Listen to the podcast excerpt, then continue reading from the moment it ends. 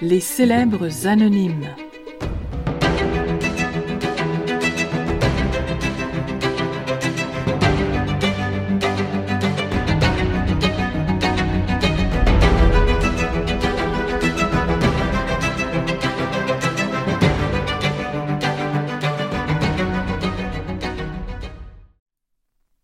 Solstice.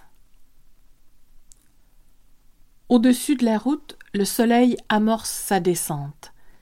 C'est le jour le plus court de l'année. Elle croit voir un groupe d'oiseaux quitter le fil électrique et s'élancer dans un mouvement illogique vers le sol. Mais il s'agit d'une apparence trompeuse. En fait, c'est le vent qui a soufflé la neige. Il a fallu plus de mots à décrire le phénomène que de secondes pour que l'illusion opère. C'est comme le bonheur qu'elle songe, fugace et insaisissable.